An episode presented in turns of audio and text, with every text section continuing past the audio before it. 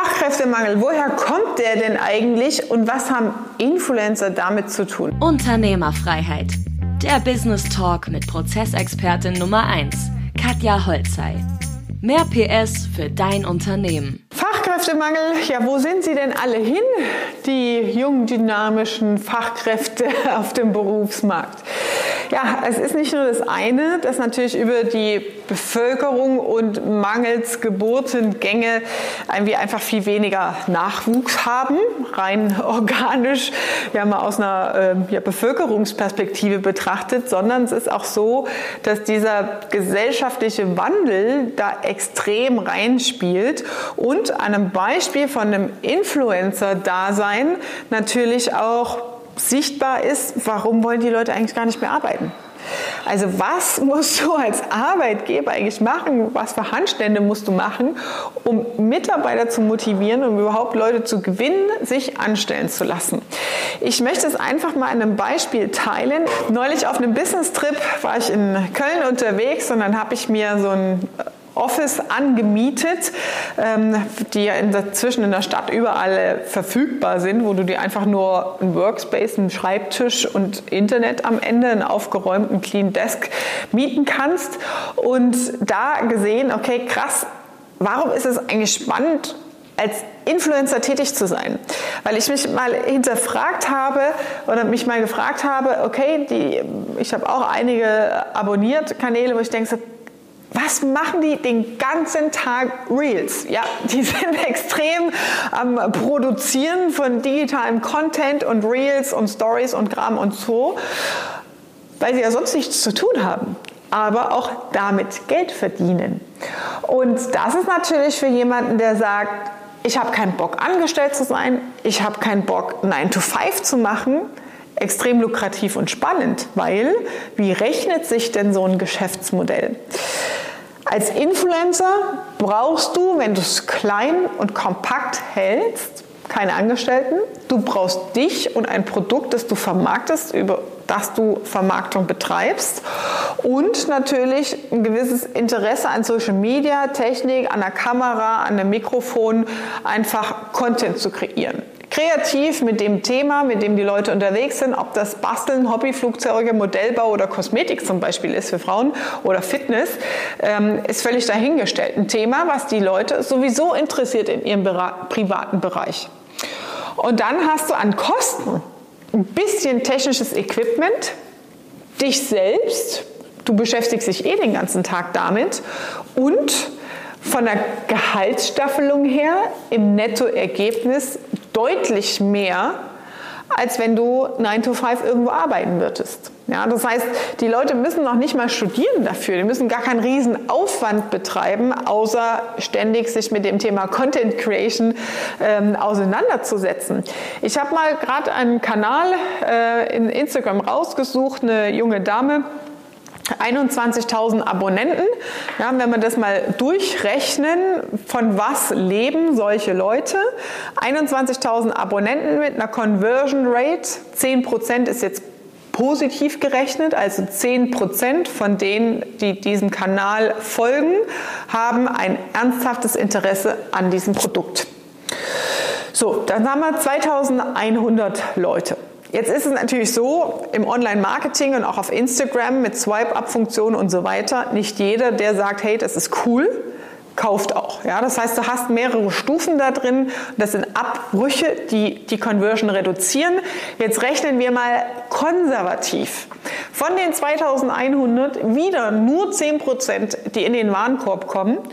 Und das sind 210 Leute, Menschen, die über diesen Kanal einmal im Monat, gehen wir mal davon aus, es wird nur einmal im Monat etwas promoted, verkauft wird. Im Idealfall ist es ein eigenes kleines Produkt, ja, das man da anbietet. Und wenn wir jetzt mal im Consumer Good Bereich unterwegs sind, wo es um Lippenstifte, Reinigungsmittel, äh, Make-up und solche Sachen geht und mit einem durchschnittlichen Warenkorb, also auch nicht die teuren Produkte, sondern ganz kleine durchschnittlich mal rechnen. 35 Euro in den Warenkorb, ja, einmal im Monat kreiert mit 210 Leuten sind 7.350 Euro pro Monat. Jetzt ist das Bruttoumsatz. Ja, was ziehst du an Kosten ab? 7000 Euro brutto. Ziehst nochmal die Mehrwertsteuer ab. Kamera ist locker in einem Jahr abgeschrieben. Hast du keine Kosten. Das heißt, du als Solopreneur, Influencer, hast mal eben knapp 6000 Euro im Monat einfach so kreiert. Ganz klein gerechnet. Und wenn wir das jetzt mal entgegensetzen. Kurzer Boxenstopp. Wenn dir gefällt, was du hörst, dann abonniere den Podcast und teile ihn mit deinem Business-Netzwerk. Vielen Dank und schon geht's weiter. In der Gehaltsrechnung 6.000 Euro ohne Weihnachtsgeld und Co., also wirklich nur mal auf zwölf Monate gerechnet, dann bist du mit über 70.000 Euro netto immer noch besser dran, als wenn du 9 to 5 in eine Bude rennst, auf die du keinen Bock hast, auf Kollegen, mit denen du dich rumplagen musst, einen Chef, den du nicht magst, mit einem Produkt, das so, ja, ist halt okay, wo du mit 30, 40.000 Euro heimgehst. Und das ist natürlich ein Thema, ein Wandel, in Social, den Social Media mit sich bringt und diese ganze Digitalisierung und gesellschaftlicher Wandel, der hinten dran hängt, der uns als Unternehmer auch clevere und engagierte Fachkräfte vom Markt holt. Also wir haben nicht nur einfach das Bevölkerungsthema, dass weniger Nachwuchs da ist, sondern durch diesen einfachen Zugang, einfach Geld verdienen zu können, über solche digitalen Möglichkeiten. Wir reden jetzt auch noch nicht über Amazon FBA oder eBay-Verkäufe oder ne, Dropshipping und was es da alles auch noch an Geschäftsmodellen gibt, die man alleine zu Hause im stillen Kämmerlein digital betreiben kann. Ja. Es ist jetzt nur mal Influencer, die auf Instagram, Facebook und so unterwegs sind. Ja, dann kannst du doch als Normalsterblicher, wenn du jetzt keine Riesensprünge machen willst, gut davon leben, bist dein eigener Chef, stehst auf, wann du willst. Klar, du musst dich halt da immer durchprügeln und immer ne, schön in die Kamera gucken und so weiter. Da den Content, den Rhythmus, den Algorithmus zu bedienen, das zu halten. Aber wenn du dir die Leute anguckst, die zum Beispiel mit Reisen unterwegs sind und so Traveler Guides machen und äh, Round the World Traveling mit dem Camper durch die Gegend reisen und jeden Tag tolle Fotos posten, ja, ich meine, was für ein Aufwand ist das? das da musst du dich noch nicht mal selbst irgendwie dazu hintriezen, weil du auch gar nicht in die Kamera sprechen musst, sondern einfach nimmst das beste Foto vom Tag, wo du eh unterwegs warst und schon ist die Bergschild, sagt man so auf Schwäbisch, oder äh, es ist geschwätzt, auf, ähm, sagt man auch. Ich weiß gar nicht, was da so ein Spruch im Hochdeutschen ist. Ähm, es ist halt, ja, Äh, kurz gesprochen. Ja? Also das ist ein No-Brainer, da muss keiner drüber nachdenken. Ich hoffe natürlich jetzt, dass keine Arbeitnehmer, potenziellen Arbeitnehmer solche Videos gucken, auf solche Ideen kommen. Es geht jetzt darum, wirklich als Unternehmer zu verstehen, warum steht die Welt Kopf und warum haben wir denn überhaupt dieses Thema Fachkräftemangel. Nice an der Geschichte ist natürlich, wenn du selbst dich mit diesen Themen beschäftigst, dein Unternehmen, egal ob aus einer Rolle Employer Branding, Nachwuchs zu kreieren, als Arbeitgeber attraktiv dich zu platzieren auf solchen Plattformen oder mit deinen Produkten, mit deinem Angebot da aktiv zu sein, dann hast du natürlich auch, kannst du ganz entspannt ein Social Media Team aufbauen.